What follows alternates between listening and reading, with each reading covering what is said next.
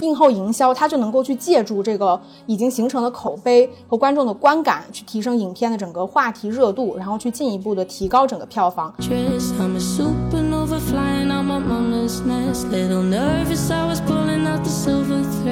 他就问你自己都混豆瓣的，你看不看你自己豆瓣的差评？你觉得你能接受这些差评吗？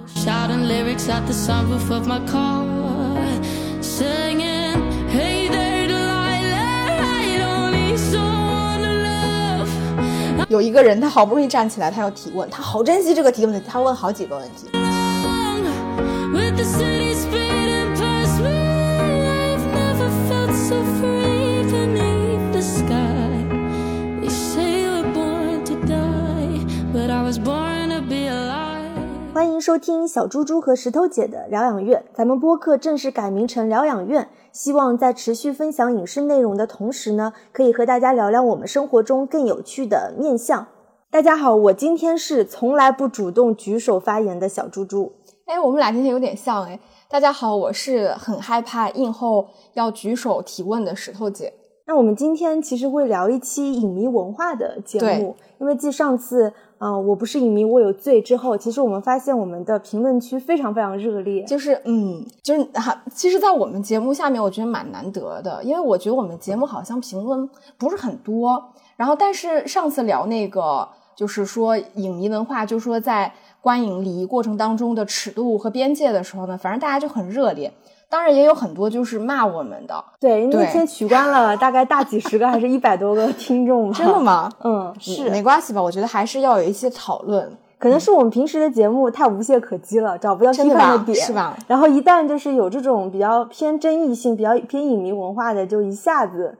就特别火爆。嗯嗯，挺好的呀，我觉得大家都可以来聊一聊嘛。嗯，那在节目正式开始之前呢，还是非常欢迎大家能够加入到我们可爱的听友群，可以关注一下我们文案里的入群方式，以及关注一下我们同名的疗养院小红书。嗯嗯然后我们是怎么想到要聊这期内容的呢？正好就是前一段时间也发生了一件我觉得在影迷圈里边还挺火的事情，就是在十月十四号平遥国际电影节期间，其中有一部入围的这个电影叫做《浪漫的断章》。嗯，正常的电影它其实在呃电影节放映之后嘛，然后都会有一个可能主创到场的环节，去跟现场的这个可能全国第一波看到这个电影的观众去进行一个交流。嗯，那帮助主创说我这个电影到底口碑怎么样，是否有哪些需要调整的？可能这个片子未来在公映或者是参参加其他电影节的过程当中，会给这个主创一些这个灵感，然后包括也可能作为第一波口碑的这个发酵。但这个电影当天就出现了意外。这个电影呢，在放映结束之后，我们首先说一下，这个电影节的票价是八十块钱，这个这个电影。然后在放映结束之后呢，这个片子导演杨平道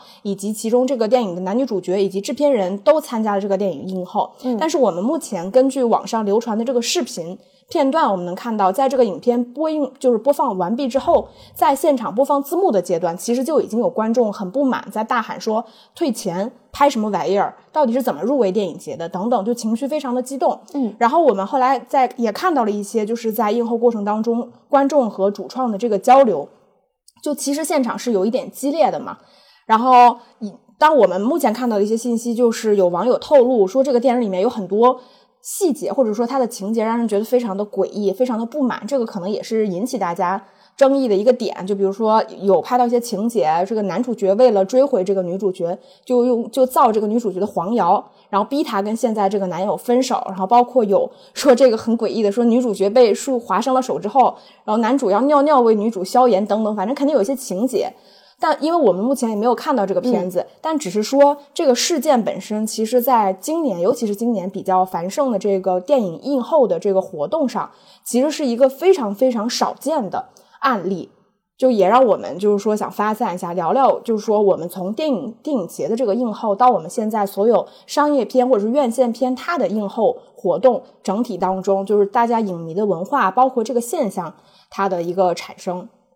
因为其实今年的平遥电影节，最后没想到会是因为这个事件啊，彻底的出圈，嗯对吧？然后我也可以读一段，就是当时映后的这个观众激烈发言，嗯他说：“我觉得这个电影真的应该送投奥斯卡，应该让国外友人看看我们的审美趣味有多么高级，看看我们的导演在做什么东西。那当然很，这很显然是一个反讽，对吧？还有另外一个观众发言说，他的家乡正是在这个电影的拍摄地广东阳江，他为他家乡出现在这样一部电影里感到羞耻。嗯嗯，但是就是观众席当中也有人说，他呈现了很美的就是广东阳江，于是观众席当中还爆发出了二次争吵。哦所以这个场面其实是比较难看的。嗯嗯我感觉我们一般参加这种映后活动，其实有一些呃大家意见不合，嗯我觉得其实倒是一件挺正常的事情。但大多数时候呢，比如说前面一个观众回答完了之后，可能另一个观众举手会说：“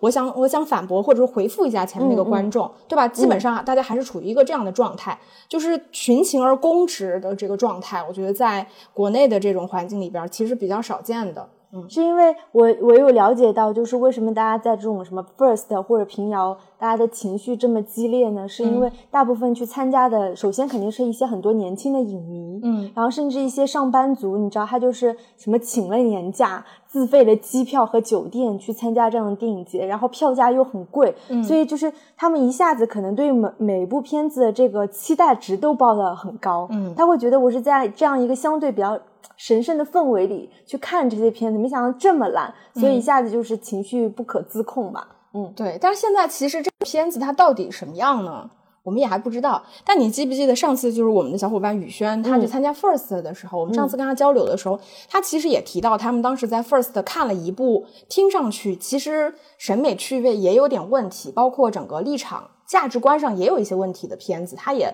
觉得很反感，但是也并没有听说他在 First 有遇到过。就是这种可能在映后环节就双方争执起来的这种情况，对他上次说的那个片子叫那个去马场嘛，嗯，然后我我今天也是搜到了这个帖子，就是关于这个导演 问答的环节，其实也挺扯的。然后一个一个观众就问说，去马场吗？嗯哦，观众观众问去马场这个情节的意义是什么呀？导演说，我也不知道。观众问：“我的理解是，影片想表达一种驾驭和被驾驭的关系，尤其是最后一幕，琪琪帮珊珊牵着马，体现女性对男性的一种驾驭。”导演说：“你说的对，我已经给的很明确了。”观众问：“那您就是这么想的吗？”导演说：“对啊。”就是一开始是答非所问，然后就是观众过度解读之后，导演立马就接着他的话：“对，你说的就是我想表达的意思。”嗯。所以就是大家开始就是玩味这些映后的那些所谓的段子，已经变成就是在影迷圈当中会流传的东西。嗯，嗯，你你之前就是有印象自己参加过的这种电影的映后，比如说电影节的映后，到这种商业片的映后，你觉得有什么差别吗？整个氛围上面？因为其实电影节的映后的其实也是观众，对只是说相对它可能是一些呃专业性比较强的观众。嗯那普通院线片如果是什么路演观影团的话，它可能更偏粉丝向，甚至是。所以我感觉确实氛围不太一样。我觉得电影节的观众会明显非常严苛，嗯然后尤其是一些粉丝向的路演，我是经历过，他们真的就是只是在就是尖叫或者是大喊 call，不会说对主创会提出一些批评，完全不一样的感觉。嗯。呃，那我我这里先给大家简单补充一下吧，就是其实就比如说我们说这个电影节的映后，就是映后这种活动形式，它肯定最开始是从电影节而来，最开始蔓延到我们说商业片或者说院线片才有这个。最开始，比如说我们在呃最最开始，我那天其实也在我想去试图找一下，就是说整个电影映后这个活动形式，它最开始的来源是什么时候？当然我并没有查到，因为你打个比方，比如说一八九五年第一部电影上映的时候，导演就在现场啊，对吧？导演就在放这个片子，现场就是有观众的呀。那你说有没有可能当时其实导演和观众就有过一些交流呢？对吧？应该会有。对，所以这个东西我觉得就有点比较难追追溯。但我觉得如果是在电影院里面，就是主创跟观众或者是一些其他的业内人士人士去交流这个形态，可能比较早或者说比较盛行。最开始的时候，我觉得可能是在就是好莱坞，就是那个时候拍大片的时候，可能会有电影首映礼。就所有的首映礼都是这样的嘛，你的主创、导演啊、导演，然后制片人、同行、媒体、影评人，然后他可能也会有一些映后的交流，会有或者有一些什么 after party 什么的。最开始它其实是一个参与群比较小范围的活动，像我们看很多，无论是资料也好，照片或视频也好，你会发现，比如说以前就是古早年代，比如好莱坞那个年代，大家去参加这个，观众都在外面，对吧？为自己喜欢的明星疯狂的尖叫，然后进去看这个片子的所有人都是受邀而去的，并没有什么真正的观众，对吧？都是一些业内的人士，尤其是影评人和媒体去参加，他们会决定这个片子的好坏。那呃，我们看就是很多电影节，其实这两年电影节，我觉得也也依托于电影节形态，比如说像戛纳那种，它没有观众进场，它的映后其实是没有普通观众参与的，但其实它也是有一些映后环节的，或者说映前环节吧。那这种其实它更多的是业内参与，但因为电影节的形态不一样，比如说有些电影节它是有展映的，它是有公开呃公开的这个放映的。所以其实也会除了说同行参与、业内参与之外，其实也会有一些观众参与。但我印象中，其实在隔可能大概十年前，我那个时候去参加的电影节，我觉得其实是以业内人士参与的比较多。比如，比如说像我可能参加最多的是媒体场，其实真没有那么多的观众场。那我们想想什么样的电影节它最常办映后交流？其实第一个就是主竞赛单元单元入围的片子嘛，嗯，它基本上都是一些当年的新片。那这种片子其实。哦，他办映后最主要的目的还是宣传电影节，然后为了这个就是电影节造势。还有一个就是新片展映单元，就是他可能没有参加主竞赛，但他要有一些新新片的这个宣发，对吧？我来参加电影节，流露出第一波这个我整个新片预热的这个东西，为我的电影预热呃上映去预热。还有一种就是特殊的展映。比如说，我们纪念某些影人，然后他的家属或朋友可能会到现场，然后办这样的映后活动。它其实主要是一些纪念活动嘛，也是为了宣传电影节。所以大家可想而知，就是整个电影节它的映后氛围，其实跟我们说的院线片，或者说其实它的差别是非常非常大。虽然当然目的大家都是为了宣传啊，嗯都是为了生产一些这个宣传的物料素材，然后能够为了去传播，但它的形态包括参与人的差别，就会造成这两种映后活动截然不同的这个差别。我感觉在欧洲，其实除了电影节，当然肯定是有映后文化的，但是其实普通的商业片，因为他们没有观影团这种东西，所以他们其实没有真正的就是观众和那个主创之间的映后交流是吧嗯但是他们会有一些，就是放电影归放电影，他们可能会有其他专门的一些，比如说书店，嗯它会有一些那种售后会啊，或者是座谈会，就是它比较少有发生在。电影结束之后，立马跟观众来一个什么五到十分钟的交流，因为是是在欧洲是比较比较比较罕见的。我觉得这个已经比较中国特色了。其实你看，我们参加戛纳也是，对吧？不会有这个片子放完了之后，导演立刻留下来跟大家交流一下，他会专门开一个发布会，对对，或者是什么可能其他形态的茶话会什么，大家再来一块儿聊这个片子。嗯对，他不会占用那个电影院的那个时间和空间去做这个事情，嗯但是可能会有印钱，对吧？就介绍一下这个主创什么的，像导赏一样的嘛。对对，嗯，然后再跟大家分享一下，就是我们说为什么今年的这个电影映后这个事情，比如说我们在上海其实是有一个比较明确的感受的，就之前所有的路演，就是有主创到场的路演呢，其实上海是比较少的。嗯大多数的路演，如果说这个电影本身它是布局在一线城市的话，嗯，其实主要是北京、上海，真的很少，比较少有明星来吧，非常非常少。但今年其实我们就会明显感觉到，哪怕在上海，就是这个路电影的路演场都开始变多了，就是有越来越多的，无论是大的这个电影还是小的电影，都开始主创们分别全国各地的跑路演，就这个现象其实非常的有意思。然后我也去查了一下，这个原因也非常有意思。就是大家可以想象一下，就是电影营销其实基本上它分成映前营销和映后营销嘛。在二零一九年之前，就是我们所说的这个营销，基本上都是映前营销。就二零一九年，它其实是个拐点。然后在以往的这个营销就是当中吧，我们那个时候大家提什么电影营销啊、什么宣发呀、其实都是说映前，就基本上你在电影上映前一个月的这个时间点，对吧？你放出去的这些物料、预告片。所有的这个海报，然后包括一些这个宣传的东西，其实它会决定这个电影最终上映的就是票房情况如何。但是像这两年的时候，我们却明显感觉到说映后就是营销开始变得越来越重要。这个原因是什么呢？就像映前营销和就是映后营销和映前营销，就是他们在思维模式上其实差别是很大的嘛。就像我们之前说，这个营销基本上都是指映前营销，就比如说电影上映之前，它会根据这个电影的类型风格，你去放出了一些物料呀，炒作一些话题呀，给这个电影贴上一些标签呀，然后去吸吸引那些可能对这个片子感兴趣的观众走到电影院。但是就是其实当然肯定也有一些比较失败的案例，比如说那个当时毕赣的《地球最后的夜晚》，对对吧？就是他大家都以为是一个什么浪漫。漫神秘的那种片子，结果去电影院看，发现是一个文艺片。就是映映后营销这两年其实非常明显的崛起了，就是它有几个原因吧。第一个就是因为像现在，就我们说可能以前的这种所谓的映后的活动或者是观影活动，它集中在小范围，它邀请的其实都是一些所谓的精英或者是权威人士参与。但随着这两年我们说移动互联网的高速发展，整个社交媒体或者自媒体它其实已经取代了这种传统的媒体渠道，就是观众会在这些平台上去讨论电影，这个也是映后营销能够崛起的一个非常重要的基础，是因为观众会有讨论的欲望，然后会在社交媒体上。就是去进行分享，而且也是因为这两年大家会发现，就是所有的电影的口碑会对片子最终的这个票房成绩影响越来越明显，就影响越来越明显。再有一个就是我们很很明显的能够发现这两年电影市场发生的一些变化，比如说流量失效了，对吧？流量明星没用了，然后 IP 也没用了，然后整个电影行业基本上处于一种寒寒冬的这个状态，所以现在的电影观众会越来越看重电影的评价。比如说，我们想去看一部电影，你会觉得你的角色成本比之前高了。嗯我一定要知道这个片子啊好看，大家都说好，真的很好，我才会去看。所以这个时候，映后营销它就能够去借助这个已经形成的口碑和观众的观感，去提升影片的整个话题热度，然后去进一步的提高整个票房。还有就是，我不知道你有没有注意过，从目前这个票房分布，有主要是今年来看吧，就是电影票房的头部化倾向其实会越来越明显。对吧？对就是大的片子可能稍微赚钱，剩下的片子，比如第一名和第二名票房差别超级大。还有一个就是因为现在大多数的片子，我们也会发现基本上都是极限定档，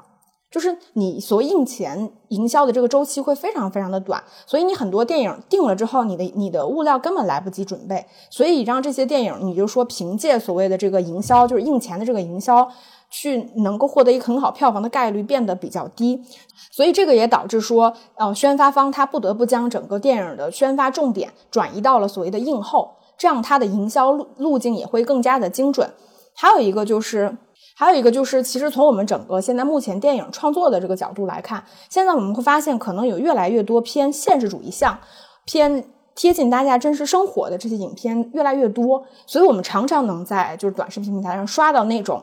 呃，短视频就是一个观众看着这个电影，然后热泪盈眶，然后放着非常煽情的这个音乐，对吧？然后或者是这个主创哪个明星，然后站起来说一些特别感人的这个话，它其实是一种所谓的情绪营销。这个其实已经变成目前映后宣发的一个最常见的手段。然后这种情绪营销呢，它是非常能够激发观众的这个观影热情的。所以就是，比如说我们某些观众他进入电影院，他其实就是想进行一次情绪的发泄嘛。所以这种感人的电影片段，它是能够非常精准的去进行这种营销。然后也我们做所谓的这个映后，做所谓的观影团的活动，就能够去精准的为这些视频平台或者是说呃自媒体平台去生产物料。这样的物料它是更容易出圈的。我也我也感受到这个跟他现在整个电影市场的这个宣发策略有关系，对吧？现在感觉是那种先上映，然后边走边宣发，对，就是看有什么营销点抓住了再发，而不是说是印钱，而不是说在他的那个呃整个电影上映之前对就做很多传统的这些宣发的动作，嗯现在都是就是上了再再宣，对，上了嗯再宣。对其实我觉得我今年能感受到做这个映后宣发做的最好的就是《消失的她》。嗯，对吧？他们嗯有几波节奏其实是掌控的非常好的，嗯包括我们说看到的那种情绪营销，就是观众热泪盈眶的那种，就是那个再配上那个音乐一起来，你就瞬间在那个十五秒、三十秒的那个视频里面，你情绪被调动出来了。嗯那这些视频素材产生的来源，其实就是像我们看的很多映后。嗯就我印象很深，我们上次去参加哪一场电影的映后啊？也是一个路演，嗯然后当天其实，在观影的过程当中呢，现场其实是有很多摄影师的，嗯，对我这个其实是我第一次碰到这种情况，之前还真没遇到过，我只看到过拍，就是主创已经到场了之后，你去拍主创和观众的，嗯但我那是我第一次看到，就是你在观影过程当中，就是有人在拍这些观众看这个电影的时候的 action reaction 的那个反应的，是。对，然后你你那你可想而知，他就是为了生产这些东西嘛，嗯其实我自己是有点不适应被看电影的时候被拍是你的整个整个反应。，对状态，而且我发现每次这种都是偏首就首映和路演场，它不只是一个摄影师，它其实是两边各有一个。，对，但是它其实是很巧妙，他知道他站哪个位置，让你不太能注意到他。嗯，但是我每次就是很容易就注意到那些摄影师，因为他们真的不可避免的还是会发生走动，尤其是你在前面的时候，对你很明显的感觉到他们的存在，这个肯定是有有点影响观影体验的。嗯对，但是就就只能这样吧，包容一些吧，因为这个就是你参加，比如说你好不容易抢到这个路演场的那个票的对代价，就是被拍，嗯，啊、对，而且你对这肯定是一种代价嘛，那毕竟你、也平时看你电影你也看不到明星，对吧？是啊是是、嗯是的，嗯那我们现在就是前面聊的这些，其实有点偏这个营销或者说产产业上的一些话题嘛。就是我们还是可以回到，就是我们在看完一部电影之后，就是我们有这样一个机会，或者说一个可能二三十分钟的时间，去进行这样一个映后交流或者说映后活动的这样一个环节或者故事上来。你有哎，你有记得你也参加过什么特别有意思的映后的环节吗？除了 Q&A 啊什么的。我印象中经常去参加一些什么路演啊什么的，除了正常的就是跟主创的 Q&A，就是我参加过有一场就是那个学霸，嗯是黄渤跟闫妮主演的一个偏亲子类的电影。我没想到坐在我后面一整排，他其实是闫妮呃全国粉丝会的人，他就可能有粉丝会会长。所以他从头到尾就是，只要闫妮出场的那个戏份，嗯他们就会爆发出一些声音，你知道在？看的过程当中啊，对，这其实会有一点点影响观影体验。然后这还不算啥，一直到映后的时候，其实你也知道，就是路演现场总共比如说十五分钟的交流时间，你加上导演啊、编剧、什么制片人、主演，可能台上大概有八九十个人，嗯其实每个人能跟大家交流的时间，可能只能说几几句话。话嗯对，然后那天不知道为什么，就是可能涉及的环节都是围绕黄渤跟那个小演员，就是因为父子嘛。就给闫妮的那个戏份就很少，也就闫妮前期打了一个招呼，然后她的粉丝就不乐意了，就狂在尖叫说让闫妮说话，让闫妮说话。所以我我当时其实情绪失控的那种吗？情绪失控的那种，嗯然后连主持人闫妮在现场岂不是很尴尬？他，然后闫妮也帮着就是安慰嘛，主持人说你这个闫妮的显眼包你就先别说话了，嗯我们就是先让其他主创说。我第一就是比较震惊的是，我们想到像这种能做出偏激行为的粉丝是闫妮的粉丝，嗯因为闫妮并不是什么流量小生的那种流量明星嘛，流量明星的那种，对吧？她有粉丝很正常，但是我没想过她的粉丝反而你知道吗？是那种十八、十九、二十出头的小女孩儿，跟我想象中的闫妮的粉丝真的完全不一样，不一样他们非常过激。然后后来映后，我就听他们说，他们真的是从什么南京啊、杭州啊各地，就是他们是跟着整个路演场在跑的。今天上海，明天跟到杭州去，后天再去什么南京之类的。所以我我比较震惊，就是它已经渗透成一种粉圈文化当中的一部分，就是大家会争，就是谁的主创就是在现场说话谁说的多，对吧？谁的衣服好看，呃谁的怎么怎么样，嗯我真的没有想到那么夸张。哦，就是他，哎，难道说现在映后已经就是会在这种粉丝群体里面也变成了一个可能追星的我觉得是，他们是有组织的追星，有组织的追对，因为他们有排的日程嘛，就今天到哪，明天到哪，而且他们做了很多物料，他们的物料，比如说手牌，然后横幅，嗯然后就是戴在头发的那个发箍，就是灯牌的发箍，就是还什么闫妮最棒，什么严妈是闪亮闪的那种。那他在观影过程当中应该没有戴吧？没有没有，有，这映后的时候，所以他们的物料是很丰富，这一看就是有组织的一个、嗯一个行动，嗯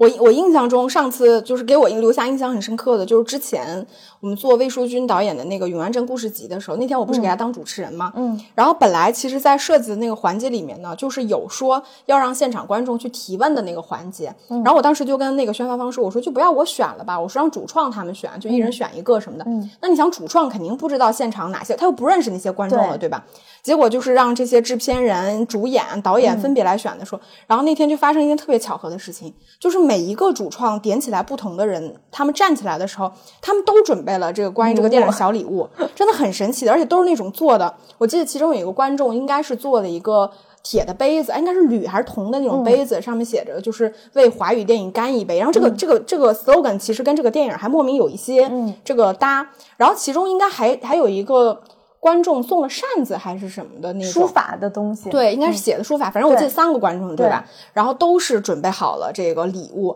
然后主创在台上都都很费解，就说这个是你们安安排好了。其实完全对，完全没没有安排好，就觉得这个真的很奇妙。因为其实你带了那个礼物过来，你也不一定会就被选起来。送上对，但是真的那个几个主创随便选然后就都选出来了。然后我就觉得那天真的很神奇，就有某种莫名其妙的那个磁场在那个电影院里面飘散。然后我印象中那天特别有意思的就是，其实她那个小姑娘就送杯子的小姑娘，她其实送了五个杯子，嗯但是都让主创拿走了。后来他还跟我说，他说啊，有一个杯子是送你的，然后他又给了我一个杯子说，又额外给了我一个说，再给你一个。反正就也，我觉得有一些映后其实是挺好玩的。对，说明它不一定所有环节都是设计好的，就是会有一些突你透露发的了什么？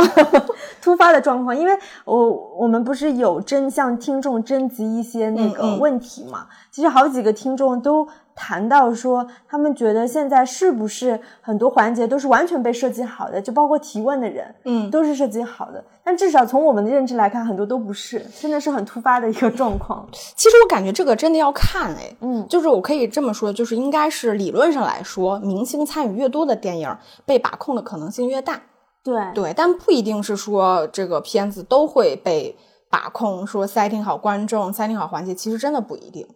有，尤其是有些片子，他对自己的片子非常有信心的时候，嗯，对，而且我觉得，之所以能参与映后的观众，也是他，比如说他举手的时候特别积极，对就什么选我选我，那他可能就更容易被主持人或主创看到，那他也自然获得了这个机会站起来，嗯。而不一定代表他一定是被安排好的才说选我选我。哎，你提到这里，我又我又想到一个，我参加电影节的映后和就是院线片的映后一个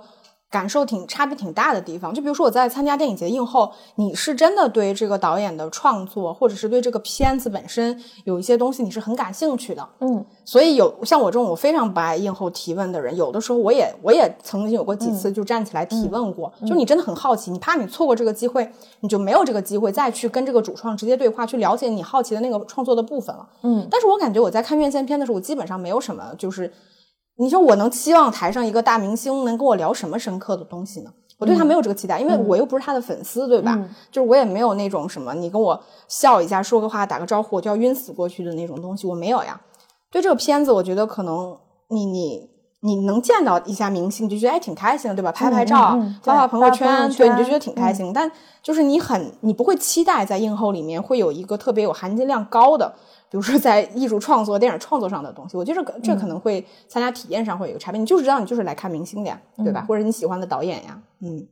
那我们也正好就是因为征集了一些热心听众的，嗯。就是回答，应该先感谢一下大家的支持，对就是这期节目能做成，真的要感谢大家，就是呃非常热心积极的提供自己的看法，对，嗯。也真的希望就是大家能更多的参与到我们节目里面来。然后就是因为有一些听众，他其实给我发的语音很长，嗯那具体我们在放进节目，肯定我们就是会呃精选一些话，所以不会把你的话完整的放出来。嗯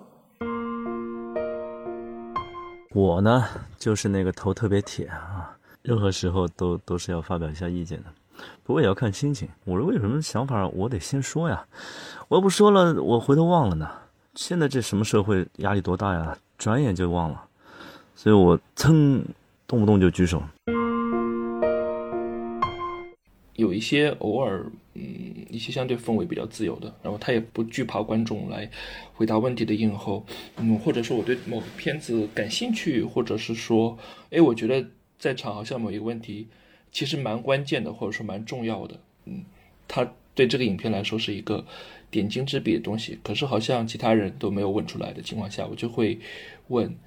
但剧情片可能会相对较少，因为一个是第一时间你能够想到的东西更多跟剧情本身有关，你没有一个很深入的思考的时候，你很难找出一个好的问题。第二个是会觉得剧情片这个它就有很多主观性的东西，那我会觉得我其实看完这个电影，我就已经跟导演之间的交流完成了。所以大家可以听，就是关于第一个问题，会不会站起来提问或表达观点也，也是一半一半。有些人就是可能表达欲比较强的，他就会愿意；但是有些人会觉得也没有必要，就是因为你这个电影已经看完了。就是我自己是蛮认同其中一个听众的观点，他说他觉得看完电影之后，他已经完成了跟导演的交流，嗯，就不需要再占用这个时间再去站起来提问了，嗯。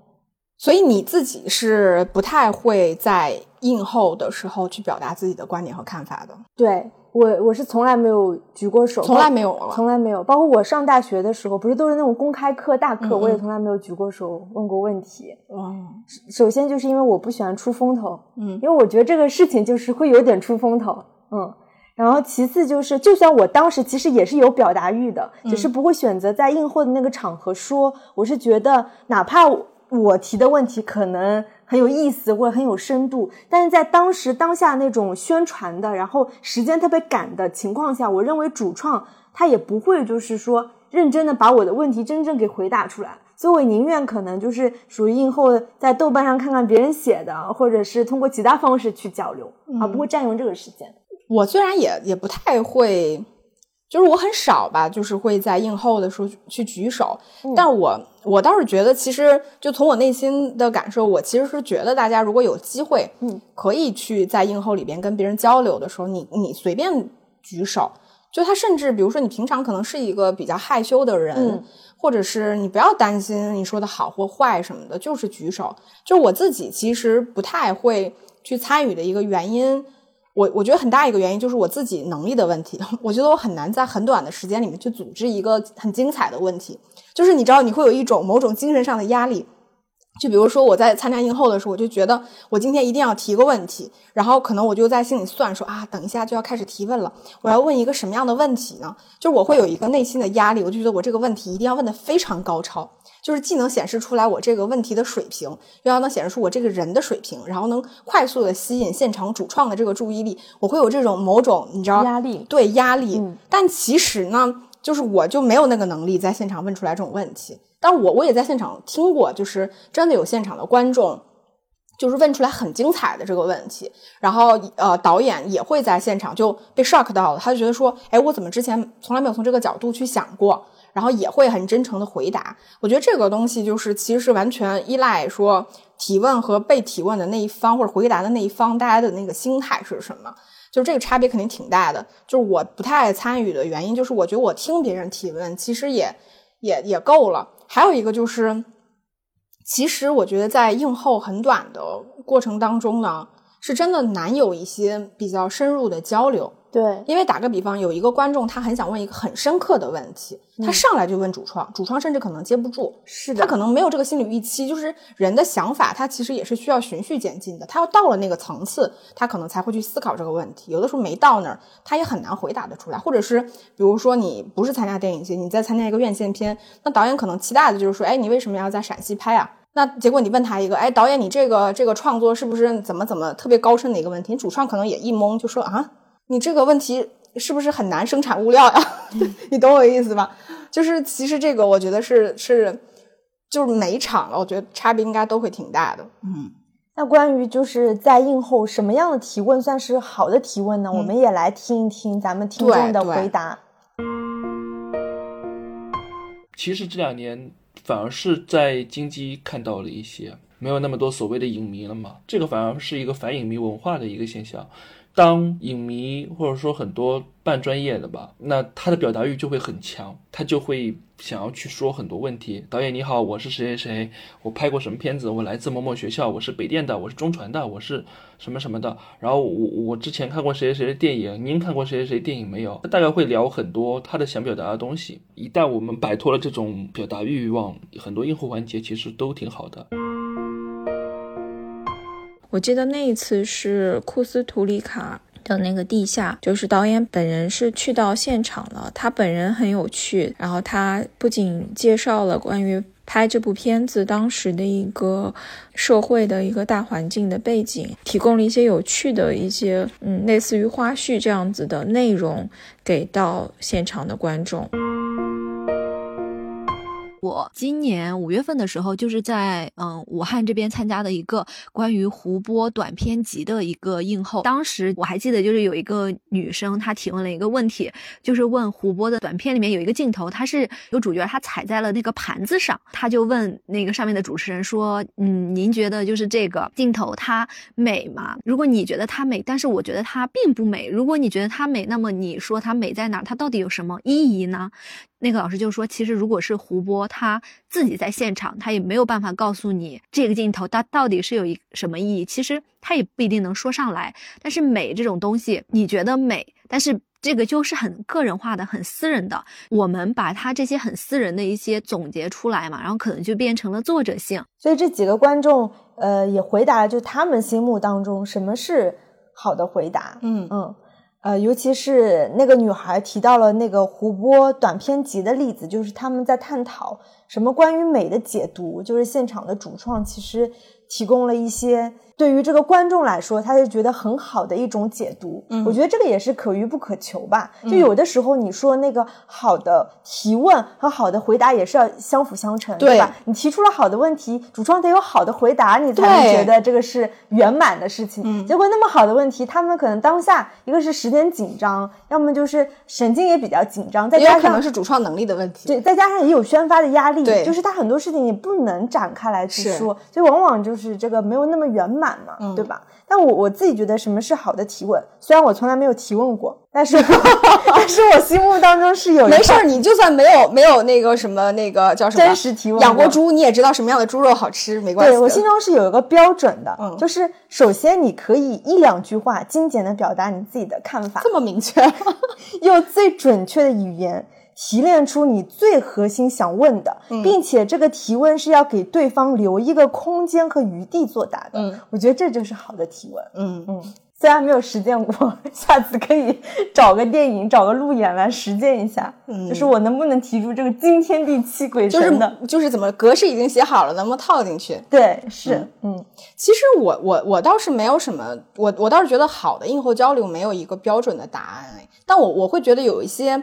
部分就是可能在我看来不是那么好的映后交流的点，就比如说第一个就是，当然我说以下所有的部分啊，不是批判，嗯只是我自己个人，如果我参加一个映后，我可能不是那么期待听到或者是碰到的一种情况，有几种情况吧。第一个就是这个观众他的表达欲非常的旺盛，就是在时间很短的情况下，他整段整段他都是在说他自己。对，会有，对就比如，说我我的这个我的爸爸我的妈妈这个我的自己就是嗯什么可能一个问题你有有百分之七八十的时间你都是在描述你自己，然后最后你或者是你在点评这个片子，然后你最后加了一句问题。这个是第一种情况。第二个问题就是有一个人，他好不容易站起来，他要提问，他好珍惜这个提问的，他问好几个问题。是他说我第一个问题是，第二个问题是，第三个问题是，这种情况就是主创其实很尴尬，他他很难直接拒绝你，但是其实回答你一个人问题会影响其他人的这个对时间分配。然后还有还有一种情况就是我自己也是。我我不太喜欢哪一种观众呢？就是炫技式的观众，嗯就是这个观众啊，他来了，就是他觉得我要是夸这个电影啊，我就是显得我这个人没水平，我就是要让你就是点评几句这个片子里边就别人都不太懂的东西，或者说特别就是怎么说，就是电影本体的东西。嗯嗯我要跟你聊聊这个电影的音乐，这个电影的画面，这个电影的镜头。就是其实我我不是说这个这些东西不能聊，嗯，只是说它它不是一个特别适合碎片化来聊的东西。就是是的对，嗯还有就是你要就是上来就是要很明确的，就是那种就带一点点那种轻蔑的口气，就是嗯。啊，你这个片子我知道你这么做是有一点点那种什么想法，但是我觉得呢，就是怎么怎么，就是姿态稍微有点高的，就是我自己可能也不太，就我觉得你看完这个片子，你喜欢不喜欢其实很正常，你夸或者是稍微批评几句，我觉得也也都很正常。但就是这个姿态的问题，我就觉得如果大家既然是交流的话，其实双方都是平等的，你提问你也是平等的，主创回答你他也是平等的。所以就是在我看来，我觉得一个好的映后交流，虽然没有标准的答案吧，但我我我其实最期待的，我理想中的那个就是理想的形态，我觉得就是主创是真诚的，观众也是真诚的，大家都是敞开心扉的，就是比如说观众提了个问题。嗯，主导演说这个我真的没想到，我觉得这很正常。对，对，但但如果导演硬凹，就说啊，这个我当时什么什么，那我觉得就是有点扯了。我觉得主创一点都不真诚，或者是主创明显没有想要跟对话观众对话的意愿。就明明观众是很真诚的，看完这个片子，对吧？人家大老远来的呀，跟你说了一堆自己掏心窝子的话，结果主创不屑一顾，这种我也很讨厌。所以我，我我最觉得最好的映后就是大家真诚的交流，然后每个人可能边界感都强一点，就是毕竟它是有时间分配在里边的嘛。那说到好的提问，肯定也会有不好的提问。比如说，我当时问了大家一个问题，就是说你们是不是会当面批评主创？那我们来听一下我们听众的回答。嗯。呃，我的观点是，当然是可以当面批评主创了。呃，主创呢留下来跟观众进行交流，那么呃就要接受一些观众的批评。呃，既然观众觉得这个电影不理想，当然是可以批评。有句话叫“批评不自由，则赞美无意义”。你只听好话的话，这个还交流什么呢？映后环节是一个比较难得的能和主创团队平等交流的一个机会。在电影不理想的情况下，如果有意见或者想法，可以尝试用提问的方式来交流。针对不理想或者是不理解的部分，可以提出疑问。毕竟电影的好坏其实没有统一的标准，电影的创作过程也比较复杂。直接批评主创的话，其实没有产生任何的效益。应该会有更好的交流方式。在电影不理想的情况下的话。批评主创其实也是，我觉得也是可以的，但是呢，可能也不要批的那么过吧。有的时候主创他其实对自己电影还蛮自信的，你如果不当面的跟他指出你这个电影的缺点的话，他们可能一直意识不到。但是有的时候有些人他讲的话有点难听直白的话，我觉得也没有那个必要啊。我们听出来，其实这个也是一半一半吧，就是有些人会，有些人不会。呃，但我觉得整体就是大家的心态还是比较平和的，因为就就最后一个女孩的回答就是说，因为大部分主创会很自信，所以你适当的指出缺点 也是有必要的，所以我觉得这个心态也是挺好的，就是咱们都是秉持着一种互相交流的批评，也不是劈头盖脸的嘛。我就想起来，我上次也是参加一个观影团，然后那个导演的交流是通过那个视频在线连线的，嗯，然后也是一个非常年轻的导演，而且那个导演是入驻在豆瓣上，也就是他自己就是平时也是一个就是豆瓣高手吧，经常看。结果现场有一个年纪比较大的中年男人，就直接问说。呃，就是他对这个电影的批评已经上升到，我觉得甚至对人格上的一些批评。他就问你，直接你自己都混豆瓣呢，你看不看你自己豆瓣的差评？你觉得你能接受这些差评吗？什么什么什么？嗯，结果就是特别，当那个因为现场毕竟还有大几十号人嘛，导演就是也是用一种比较谦卑的心态，就一直说你们提出的这些观点，我都会虚心接受，然后看我在下一部电影当中去做优化。结果那个大哥在整个电影结束之后就被一堆年轻人围攻了。就大家就开始骂他，就说他刚刚不应该，就是哪怕你对这个片子有不满意，也不应该用这种人格侮辱的方式去当面批评主创。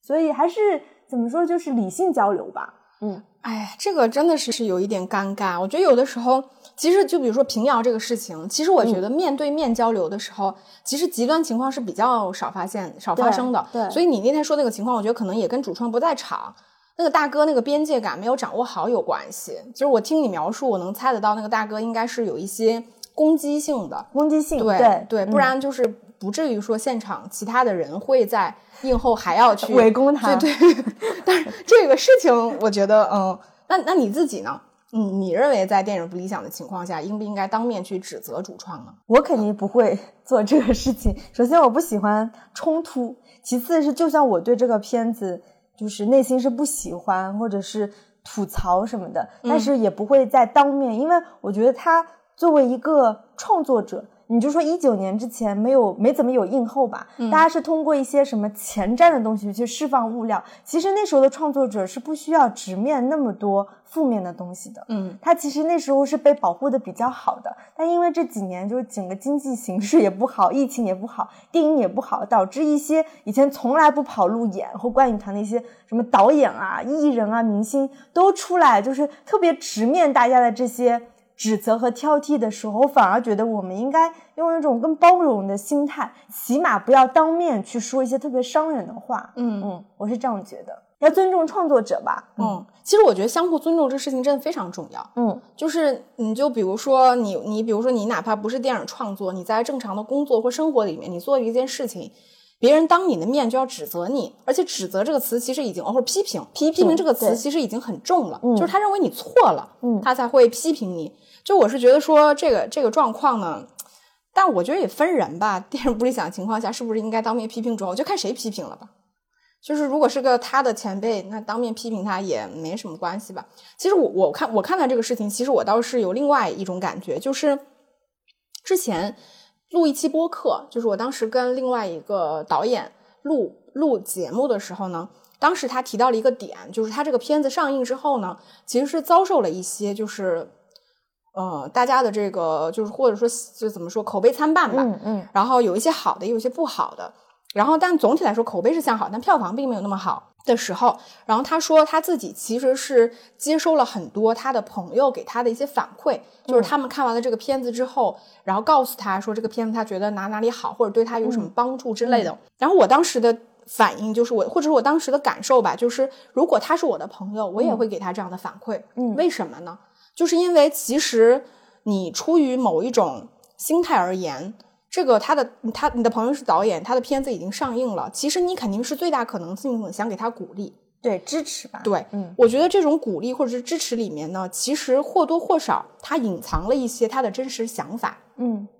我觉得其实我反倒觉得说路演啊，不应该是路演吧，或者说我们说映后这个东西，它其实我觉得反而是给创作者一个机会。就比如说以像你说很多导演，他以前不需要直面自己的观众，但我觉得电影这个东西就是已经到了中国环境已经差成这样了，就电影市场，就是大家就是要去进行行业自救的时候，创作者去闭门造车，我觉得不是一件好事情。就是你就是要去直面观众的，就或者或者我们换句话说，就是这个是讨讨论到一个很很久远的问题，就所有的艺术创作到底在什么阶段它算是完成了的呢？就比如说我们说电影节很多的映后，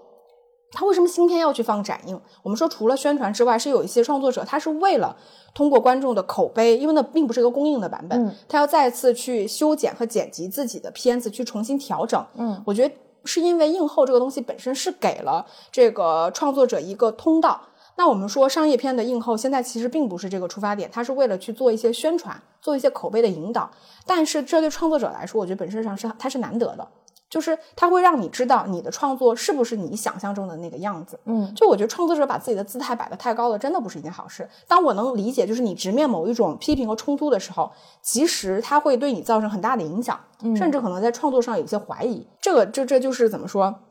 双刃剑吧，它都有可能，就什么甲之蜜糖，乙之砒霜，对吧？都有可能存在。但另外一种情况，就是在比如说像我们有一些就是朋友已经提问的时候，就问到了，说是不是所有的映后都是 setting 好的？嗯那你如果你假设你今天参加的所有的硬后百分之九十都是 setting 好的情况下，那主创是感受不到任何真诚的东西，映后就是纯纯的一个生产物料的环境，那它可能就失去了一个所谓映后它最开始有的一个交流的本质的东西了。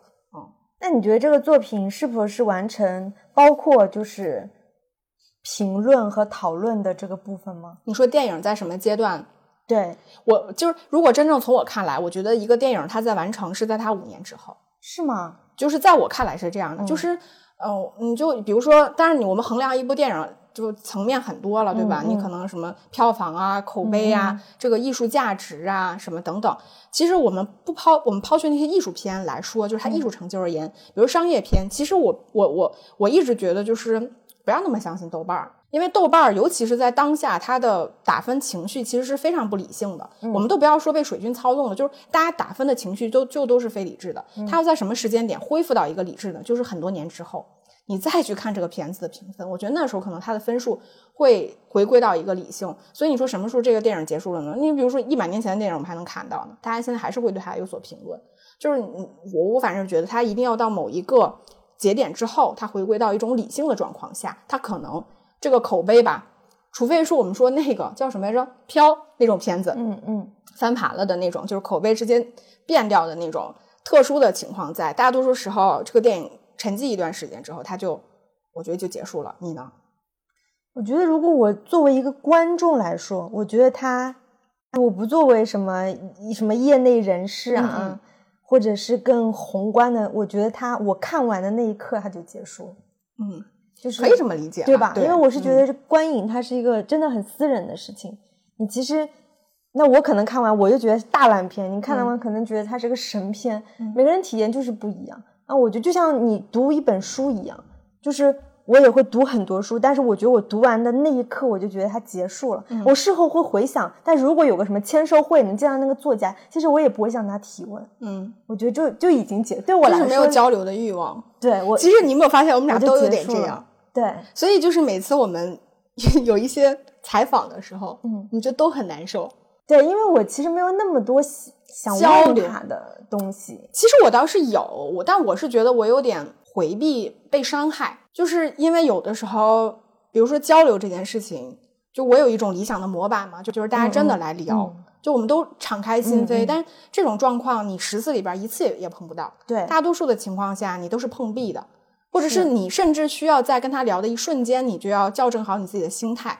就或者说交流的不可能性吧，是，我觉得这是一种工作，所以我从来没有。真的不可能。我觉得就是，就说白了，你你做工作，你是画画的，那画画就是你的工作。嗯我的工作可能，比如说就是要采访，那这只是我的一个工作对，它就是我的工作，对，对所以就是我只能把它停留在一个工作的层面上。对，这件事情，我就是没有很享受。就是 打个比方，你说让我做映后，我就觉得我为什么要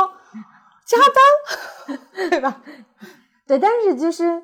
就是你说解读的空间，我我我是觉得它是个人来说，就是结束了就是结束了。嗯，而且如果我要从一个创作者的角度来看，其实他拍完的那一刻对他来说也是结束了。但我觉得创作者真的很难摆脱这种心态。是，嗯嗯，尤其是那种就是怎么说自我意识比较强的创作者，真的很难摆脱这种心态。或者说，你像我看完一部片子，我觉得我看完一部片子的当下，跟我几天之后再看完这个片子的心态，其实都是不一样的。对，会不一样。嗯，那在就是第四个问题吧，我就有问一些听众说，你们有没有在映后遇到过一些比较牛或比较傻的问题？嗯然后我们来听一下他们是怎么说的。嗯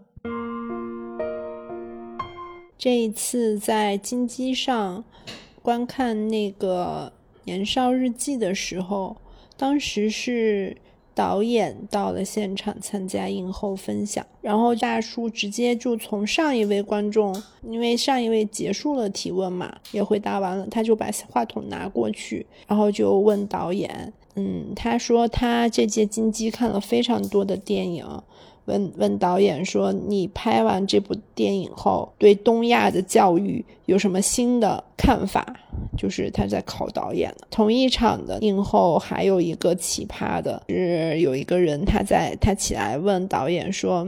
导演，你是通过什么途径、什么渠道拿到的投资？”因为他是金鸡。创投的就在问导演你是怎么拿到钱的？其实这个导演还不错啦，他年纪很轻，只是国语讲的不好，香港导演。然后他就还是很比较实在，他说他们这个项目是当时是香港政府的一个什么计划，然后这个经济创投的人员还在问，就说那你是怎么样拿到钱的呢？是怎么样引进的投资形成做成的这部电影？非常奇葩。感觉很冒犯。我觉得我参加的这些路演观影团也见到过一些明星吧，然后包括那个我爱你，嗯，还有那个吴京的巨齿鲨的路演，然后也见到了一些明星嘛。最开始是感觉比较新奇，然后等后面特别没有意思了，因为这种路演的话，其实首先他不会有反面的意见的，因为所有站起来提问问题的人都是嗯、夸赞，一看就是感觉是找了托儿进行提问的那种，更像是一种粉丝的那种狂欢，以及有一些电影，包括像我参加他的一些观影团，他是要留作业的。那你是要首先你要想参加这个观影团，那你就必须要给这个电影打五星，并且有三十字以上的那种好评嘛。就是你必须要完成这个作业，你才算完整的参加了这个观影团。印象最深的是上海国际电影节《你好，妈妈》那一场的映后。那场映后是呃导演山田洋次，他本人是来中国，当时参与了现场映后。当时导演其实已经九十多岁了，然后但是精神依然非常的好。记得那场映后只有一个提问环节，然后给到了一个人，他首先上来的时候就先介绍了自己。介绍自己可能花了有两三分钟，说自己是科班出身，也是学电影的，然后自己对这个电影的看法怎么样怎么样，就是一直没有提问问到点子上，就是而是向在场的人介绍自己，就是说一些无关的话语，然后等到最后的话问的问题其实也是非常的没有必要，他收获的是全场的嘘声，然后但是呢，就是山田洋次导演他就是回答的非常有水平，就是非常幽默的，就是应对了这个问题。那里面其实有一个人，然后听了就这几个观众的回答，对我，我对刚刚那个女生的回答印象很深刻，就是她提到这个观影团文化的这一点，对你你怎么看呢？其实我怎么说呢？我作为一个一个观众的话，比如说我大家 作为观影团的组织者呢，我作为一个观众，然后说参加一个活动，然后这活这个活动是免费请我看的。然后还会有一些比较精美的物料的时候，就是我作为一个比较世俗化的人呢，我就算当下真的不喜欢那个电影，嗯，如果我站起来不小心要跟主创或者跟那个主持人有一个对谈的话，其实我还是会说这个电影优点的地方，嗯，我不会直面它缺点的部分。反正我我是这样的人，嗯。但他因为这位朋友他其实也是一样的嘛，就是他参加了这个活动的规则，他其实还是尊重了这个规则本身，他只是对其中的某些东西没有那么的认同。我觉得大家其实参加任何形态的这种观影活动，都会有自己难难受的部分。我给大家分享一个我特别难受的点，我比大家还难受。就之前我参加过一个特别烂的电影的映后，嗯，很烂，嗯，真的很烂，就是那个电影烂到就是。观影活动结束之后呢，他会有一个主持人，然后在映后去跟主创进行一些交流，但你总归是要就是浅浅的聊一下这个片子，然后再把主创引出来，再跟他进行一些交流。嗯，然后那天我真的很少见，因为大多数的电影其实都还不错，那那个片子呢确实是不怎么好。然后到映后观看全程过程当中，我脑脑中想的就是谁来救救我，谁来救救我，因为他是我的工作。嗯。我不可能上去就说，嗯，这个傻逼电影 什么什么之类的。然后，但我我我我真的很佩服我自己，我就觉得我当时还是就把就挑了一些这个电影里面他跟我自己结合到的一些点，把它聊了出来。对，就是后来这个事情我去反思的时候，我就觉得说，其实有的时候我其实也会碰到这样的就是观众的反馈。就是他是比较极端的，嗯，就比如说他觉得这个电影烂，他不能接受你夸这个电影；他觉得这个电影好，他不能接受你批评这个电影。嗯，就是他的情绪就是一个一个一个一个判断点，他不能接受你有不同的声音。但我是觉得说，所有的电影，所有的全世界的电影，哪怕《富春山居图》这种电影。它都能有它自己的可取之处，就比如说《小时代》这种片子，你在当时的口碑和我们现在再去聊这个片子，其实已经不一样了。嗯，所以就是大家的心态本质上应该是开放的，就在那样的一个观影团的规则或者是文化里边，我就说，其实我觉得观影团它的存在价值是很重要的。就是你就我就是功利点来说，就是其实我觉得我们在上海还挺幸福的，因为我们有很多的观影团可以参加。对，然后你。免费观影，我觉得只是一方面。另外一方面，你不得不否认，观影团整体的观影氛围其实要比你去看普通场次要好很多。对。然后大家的这个观影礼仪，对吧？包括每个人他对待电影的理解，包括他的阅片量，其实都是有一些标准在的。只有可能很少数的人真的是为了薅羊毛，大多数人他就是想提前看片呀，对吧？我就是想拿到一些影，就是电影的周边物料。我觉得这都是它的优点和长处。但是任何一种形态，它都不可能是百分之百好的嘛。比如说观影团好，但我也参加过很傻逼的观影团呀，对吧？这个东西就不能就是盖棺定论，就是一定傻。就像这位朋友，我觉得他肯定参加过一些电影，是他觉得很好，他愿意发自内心。那另外一些可能是他就是屈从于这个规则去去去做的。那我觉得这个就是观影团它的形态，它就是在这种片方和观众之间形成的这种纽带，对吧？它就是中间的一环。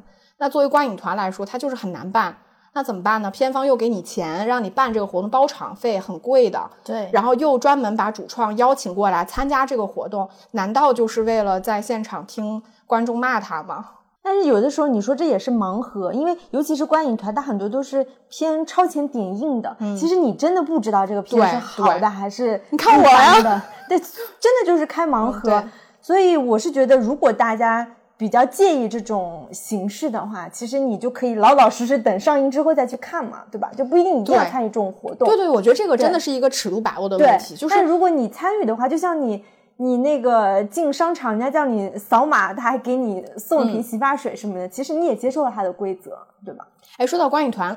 这里 再插一句啊，我觉得我之前参加过的观影团，或者是在那种群里面，我真的很讨厌一种观众，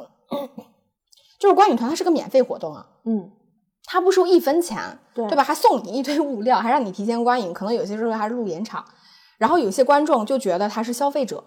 就是他抱有一种上帝的心态，嗯，就是那种我不知道，可能当爹当习惯了吧，他就觉得我只要给你发消息，你必须一分钟回复我，你不帮我解决我的问题，你就是有毛病，你没把我选上，就是你规则有问题，对吧？就或者是他他他会质疑你定的规则本身。但我就觉得这个事情它永远是这样的，你来参与这个活动本身，你就要去遵守这个活动的规则。总有规则的制定者和参与者本身，它并不是，当然大家都是平等的，嗯但是你不能在里边儿觉得说我就是无限大的，就是一切东西必须以我为中心。我真的碰到过很极端的观众，我觉得观影团我们真的哪次可以去 单独聊一期话题。我我给我给大家浅浅透露一下，之前有一次我们就是参加观影团，那天去帮忙嘛。我在发票，然后现场只有我一个人在了，然后有一个观众，然后因为他自己的问题，他没有被选上，但是他来了现场，他站在我的桌子面前骂了我二十分钟，然后要让我公开给他道歉，什么要让他进去看电影，还要补偿他，就是真的骂了我二十分钟。我当时真的，就什么什么奇葩的，我当时就想着说，就是首先我又没有错，我又没有收你一分钱，是你自己非要来，然后你还要骂我，你自己又很不爽，就是到底是为了什么？我就这张电影票钱你就是花不起吗？自己规则又不看清楚，哎，真的，我就我觉得我在这种场合里面也被骂过很多次，哎，这种事情就就就就太多了，真的好想单独做一期观影团的这个东西。然后我们回到你提到的这个问题吧，你之前参加过的这个路演或者是观影团的现场，有碰到过特别傻或者特别牛的问题吗？我我觉得这个问题就是有有一些观众的那个回答，有一些听众的回答，其实我没有剪进去，因为它比较分散。但大部分人都提到了一点，就是他们很讨厌站起来马上先自报家门，先介绍自己几分钟的人。啊，OK，这是一个比较普遍的现象，就可能他不一定提出了什么比较傻的问题，但他光介绍自己介绍几分钟，他是哪一种？就是我多牛吗？还是什么呀？就类似于你好，我是毕业于呃某某某某啊电影学院什么导演系的科班出身的谁谁谁。嗯，我之前也在电影行业摸爬滚打很多年，真的会有。我几乎每次也会遇到，就是先自报耳熟，很耳熟，对吧？嗯科班出身的，然后对这个东西多了解，嗯然后就是这几年什么。发现他就业就是电影行业就业也比较困难之类之类，然后今天来到这里看到您这部作品，不啦不啦不啦，好，然后才能听到这个问题，嗯。所以这这种开场白真的是非常要要命。哎，我印象中我之前参加过一场，明明是观众场，但是站起来两三个人都是这种电影学院的学生，真的有点烦的对，啊！我我我当时想，这这怎么？这是你们学校组织的一场什么活动？这我们普通观众还不能进来听一听了，因为他的那种就是明显是那种专业的学生问的那种偏制作上的一些问题。哎，这个嗯，就是当然可以提问，只是那种特别自视甚高的那种自报家门几分钟的，确实嗯是有点讨厌。你可以简单介绍一下我是什么学校，什么大三学摄影的学生就可以了，不用介绍那么多。嗯，那，你自己呢？我好像没有，就是说特别印象深刻的具体到某一个问题，但刚刚说的那种场景真的是 令人反感的常见，就有画面了，对吧？令人嗯常见的画面，嗯嗯，就是我我我觉得我我倒是好像，呃反正这种傻的问题，或者是就牛的问题，肯定是比较少见的。嗯傻的问题，我倒是觉得挺多的。就是我甚至想，我觉得在观众的这个维度里边儿，其实应该是有一些问题，就是有一些问题，他被问到的概率其实是特别高的。就是我我会发现，就是观众其实很多观众吧，他会很习惯问一个非常具体的问题。嗯或者是一场非常具体的场景，就比如说这个人他当时说什么什么什么什么话，就是导演你当时是怎么想到的？就是或者说他们两个人分手那场戏，什么什么，就是他会举一个非常具体的话或者是场面，然后来提问。就这这种问题呢，就是在我看来，我觉得它就是一个比较水的问题。我觉得它水的原因不在于说这个观众他懂不懂电影本身，而是我觉得这个观众他就是想要周边，他就是想互动这个问题来来周来来要这个周边。就这这个这，但是肯定有一部分观众人家是真实感好奇的，但有一部分观众，我觉得他就是因为这个问题，他非常容易想，他不需要动脑子，这种我感觉非常常见。就是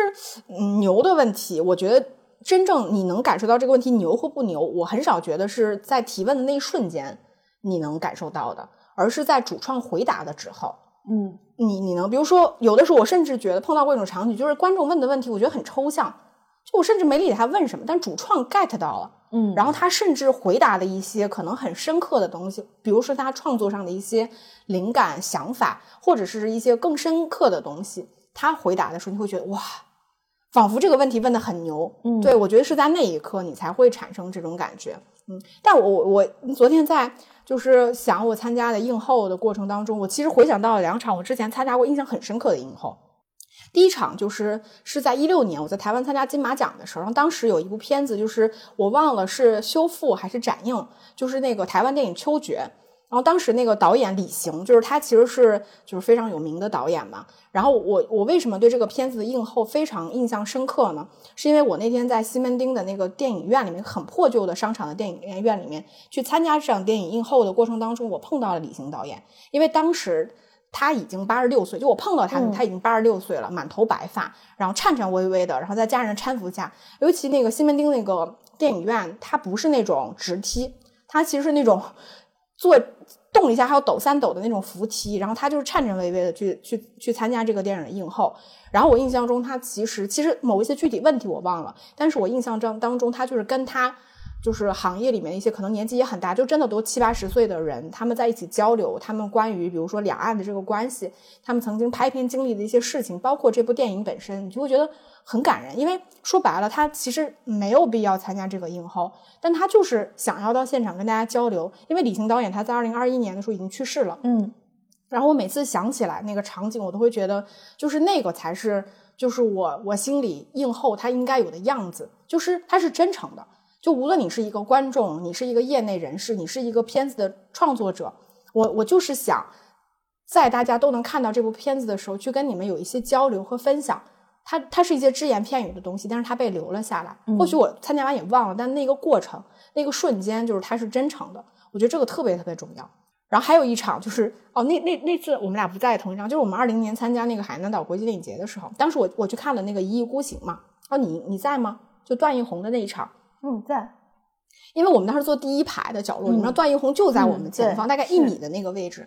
然后我为什么对那一场印象深刻？其实我们后来参加其他的一些映后，也有一些主创离我们非常近，大明星离我们很近。但是我印象中就是那一次，就是我第一次对段奕宏这个演员很改观，因为他离我们很近，然后他全程话也不是很多，但是你能觉得他对所有人的提问是很认真的思考的。嗯就他可能回答的不一定多精彩，嗯但他就是很认真的思考这个问题，然后你会觉得哦，这个就是无论他是什么身份吧，就是他来参加的时候，你会觉得他在他的位置上，他很认真的思考了他在做的这件事情，我觉得这也够了。嗯，这个我也印象还挺深刻的。嗯，那我们今天就是嗯关于这个映后文化，其实也采纳了很多听众的一些嗯观点，包括我们自己的一些经历啊。那如果就是听众宝宝们对我们这期节目还有什么关于影迷文化想交流的，非常我现在都能想到了，说不定就会有人在评论区下面给你留言。哦，应浩举手回答就叫出风头啊。